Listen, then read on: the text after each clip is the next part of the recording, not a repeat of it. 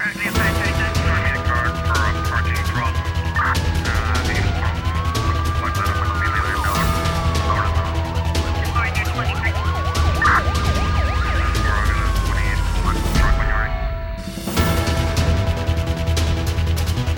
Cabo Verde é o país africano mais bem preparado para enfrentar o crime organizado, segundo o Índice Global de Crime Organizado da Iniciativa Global contra o Crime Organizado Transnacional, divulgado esta terça-feira. De acordo com o um relatório com dados de referentes a 2020, Cabo Verde obteve uma média de 6,33 pontos no indicador da resiliência, que calcula através de uh, vários parâmetros a capacidade de resposta ao crime organizado. Para se chegar a este valor, são classificados 12 parâmetros liderados liderança política e governação, transparência governamental e responsabilização, cooperação internacional, políticas e leis nacionais, sistema judicial e detenção, execução da lei, integridade territorial, sistemas anti-lavagem de dinheiro, ambiente de regulação econômica, apoio a vítimas e testemunhas, prevenção e agentes não estatais. Calculando a média dos valores alcançados nestes parâmetros, Cabo Verde atingiu os 6,33 pontos numa escala entre 1 e 10 e lidera o continente neste aspecto.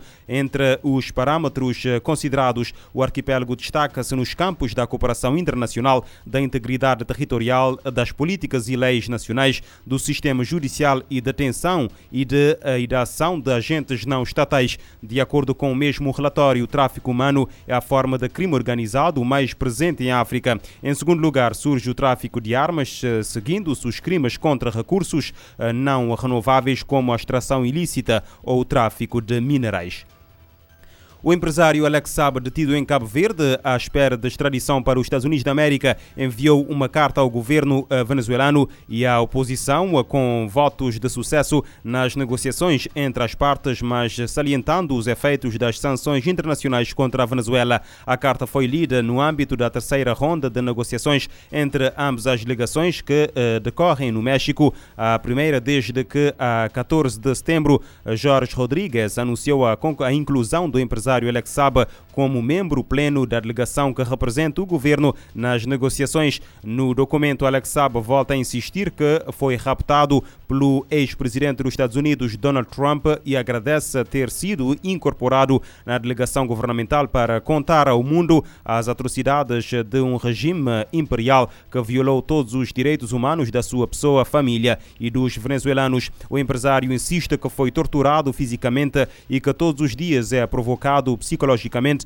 tendo inclusive lhe sido negada atenção médica. Sabe diz ainda que lhe foi pedido, através dos advogados, para deixar a Venezuela uh, durante 120 dias sem comida e medicamentos em troca de uma amnistia e a chegada de alimentos e medicamentos ao país, apesar do bloqueio faz falhar o uh, plano dos, nor dos norte-americanos de forçar uma mudança de regime. Por outro lado, o empresário questiona o presidente dos Estados Unidos, uh, Joe Biden se acredita realmente no diálogo que decorre no México entre o governo venezuelano e a oposição, ao mesmo tempo que tenta sua extradição. Considerado o teste de ferro de Nicolás Maduro, Alex Saab, de 49 anos, eh, colombiano, foi detido pela Interpol e pelas autoridades cabo-verdianas a 12 de julho de 2020 durante uma escala técnica no aeroporto internacional Amílcar Cabral, no Sal. A detenção ocorreu com base no mandado de captura internacional emitido pelos Estados Unidos da América. Washington pede a sua extradição, acusando de branquear 350 milhões de dólares para pagar atos de corrupção do presidente venezuelano através do sistema financeiro norte-americano. O Instituto Nacional de Meteorologia e Geofísica alerta para a possibilidade da redução da visibilidade nas próximas horas em Cabo Verde, resultante da areia e poeira transportadas do, do Sara e África Ocidental em direção ao Oceano Atlântico, com forte probabilidade de atingir o arquipélago. De acordo com um comunicado emitido na tarde de terça-feira pelo INMG, espera-se uma diminuição gradual da visibilidade, podendo apresentar-se moderada ou má e uma tendência para intensificação do vento e agravamento significativo do estado do mar a noroeste, norte, nordeste do arquipélago. A instituição alerta que o aumento da concentração de poeiras na atmosfera eh, reduz a qualidade do ar e pode afetar a saúde pública, bem como as atividades socioeconómicas, nomeadamente as operações aéreas e marítimas. A Polícia Federal Brasileira deteve hoje no estado do Rio Grande do Norte um uh, cidadão português de 63 anos procurado pela Interpol, dando cumprimento a um mandado de prisão preventiva para fins de extradição. O português foi preso num supermercado na região metropolitana de Natal, capital estadual do Rio Grande do Norte. Em comunicado, a Polícia Federal refere que se trata de um pedido uh, de extradição formulado pelo governo de Portugal, onde o estrangeiro foi condenado a pena de oito anos de prisão acusado dos crimes de extorsão e tentativa de extorsão cometidos entre os anos de 2007 e 2009. A ordem judicial em causa foi expedida pelo juiz do Supremo Tribunal Federal, Nunos Marques. O português encontra-se agora sob custódia na Superintendência da Polícia Federal em Lagoa Nova, município de Ribeira de Rio Grande do Norte, onde aguardará os trâmites legais do seu processo.